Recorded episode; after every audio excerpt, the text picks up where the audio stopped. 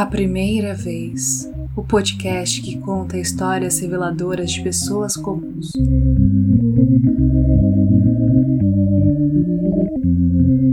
A primeira abordagem policial.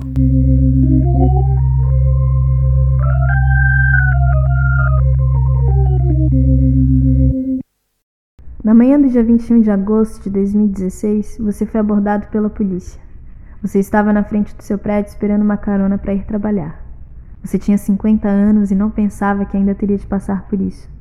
Enquanto conferia a hora no seu relógio, dois policiais, em motocicletas da Brigada Militar, se aproximaram e perguntaram o que fazia ele parado.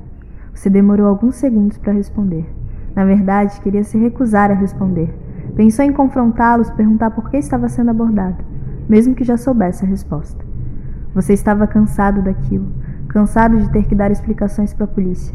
Por fim, você acabou respondendo que estava ali parado numa esquina esperando uma carona para ir trabalhar. Os policiais te deram uma boa olhada. Poucas vezes na vida você se preocupou com suas roupas, em se vestir bem. Um deles te perguntou onde você trabalhava. Numa escola, sou professor, você respondeu. Depois, educadamente, eles te solicitaram os documentos e te perguntaram onde você morava e se era usuário de drogas. Além disso, você teve de ouvir a sua própria descrição de uma voz feminina vinda da central policial. O suspeito é negro, natural do Rio de Janeiro, estatura mediana, casaco preto. Se já revistou, pode liberar. Ele está limpo. Mas acontece que o policial não te revistou. Eles estavam convencidos de que você não era uma ameaça para a sociedade. Eles sorriram, te desejaram um bom dia, subiram em suas motos e foram embora. Você ficou ali na esquina, parado, ainda sob o olhar de gente desconfiada, porque um suspeito é sempre um suspeito. Mesmo que a polícia te libere e te diga bom dia e tenha um bom trabalho, você, aos 50 anos, continuou sendo um suspeito. Quando você entrou no carro, Ângela, a professora, que costumava te dar carona, perguntou se estava tudo bem, pois sua cara não era das melhores. Você disse que sim, que estava tudo bem, mas não estava. No caminho para a escola, você inevitavelmente foi lembrando de algumas abordagens policiais que sofrera na vida. O que você acabou de ouvir é um trecho de O Avesso da Pele, romance de Jefferson Tenório que foi lançado este ano pela editora Companhia das Letras. Olha, para ser sincero, eu diria que esta cena é uma das mais realistas que eu já li. Isso não só pela maneira precisa como o autor retrata a cena, o que é evidente, mas principalmente pela banalidade do que ela nos mostra. Começou com uma abordagem policial. Os policiais acabaram encontrando então dois rapazes que estavam em uma motocicleta e deram um sinal, deram ordem de parar. O que acontece é que uma câmera de segurança mostra que pouco antes os dois foram abordados por policiais. Um jovem de 23 anos foi morto a tiros durante uma abordagem policial em Diadema, na Grande São Paulo. Esse tipo de coisa acontece todos os dias com milhares de pessoas no Brasil especialmente se você for negro. E infelizmente não foi diferente com a Emily, uma jovem negra que foi vítima de sua primeira abordagem policial aos 17 anos. Era o último dia de aula de Emily. Ela tinha acabado de apresentar seu TCC na escola técnica onde estudava. E além disso, era uma sexta-feira, ou seja, a ocasião pedia uma comemoração, e ela e seu namorado resolveram sair para beber eles escolheram um local onde costumavam ir, que fica perto das escadas do metrô Tucuruvi, na zona norte de São Paulo, onde ela vive com a família. A 15 minutos de caminhada onde eles estavam, há um batalhão da polícia e um posto de bombeiros. Eles já sabiam que o local é cheio de policiais, mas não imaginavam o que viria a acontecer. E aí a gente estava um pouco bêbado e eu decidi escrever alguma coisa na parede, eu nem lembro mais o que. E aí o, um bombeiro me abordou e começou a falar: O que, que você tá fazendo aí? Você vai ter que limpar isso aí. Mas e aí? Eu falei, moço, eu não vou limpar, não tem como eu limpar, é, não posso fazer nada. Ele chamou uns parceiros dele, e tinha um deles que era policial militar.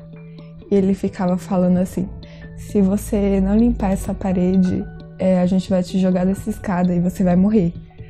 Ele ficava falando isso um monte de vezes. Tipo. e eu tava sozinha lá, porque o Léo tinha ido. Léo, meu namorado, tinha ido no banheiro. E ele também era maior de idade, então ele ficou com medo de dar problema. A Emily conta que tudo aquilo durou uns 20 minutos, mas é incerto, pois a cena foi tão chocante que na sua cabeça parece ter sido muito mais longa. E as pessoas viam e não faziam nada. Isso me deixou muito brava. Eu tava tentando gravar com meu celular, mas não dava. Eu tava tentando ligar pra polícia, mesmo sabendo que provavelmente não ia ser a melhor das coisas. E não sei o que acontecia, porque não dava, não completava a chamada. Meu, eu lembro que eu me perguntei, eu tô digitando certo, é 190, né? Ela não conseguia limpar a parede. Tava quase chorando quando o que parecia ser horrível ficou ainda pior. Mas tinha esse cara gritando comigo do lado, eu já tava chorando porque não dava para me limpar a parede. E aí ele falou assim: Foi você que escreveu esse, essas pichações rosas aqui do lado, né? Seu cabelo é rosa. Foi você que escreveu essas pichações. Eu falei: O que, que isso tem a ver? Eu não escrevi porra nenhuma. E de novo, a polícia foi insistente. O policial, além de ameaçá-la de morte por causa de um desenho na parede, a acusava de ter feito uma pichação em rosa só porque seu cabelo tinha a mesma cor. E ficou nisso muito tempo, muito tempo ficou nisso. Ele me acusando de escrever uma pichação rosa, porque meu cabelo era rosa. Eu falando, eu não escrevi essas pichações, eu escrevi essa aqui com caneta azul.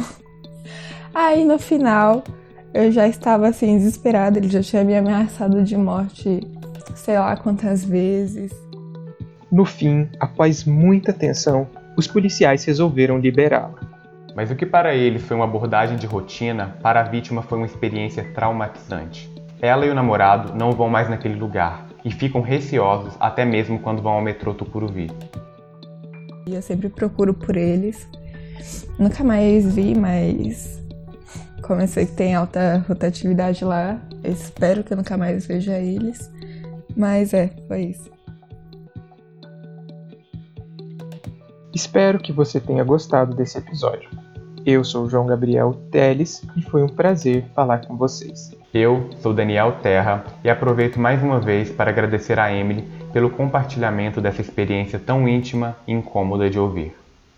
Esse podcast foi roteirizado, editado e produzido por nós mesmos, Daniel Terra e João Gabriel Teles.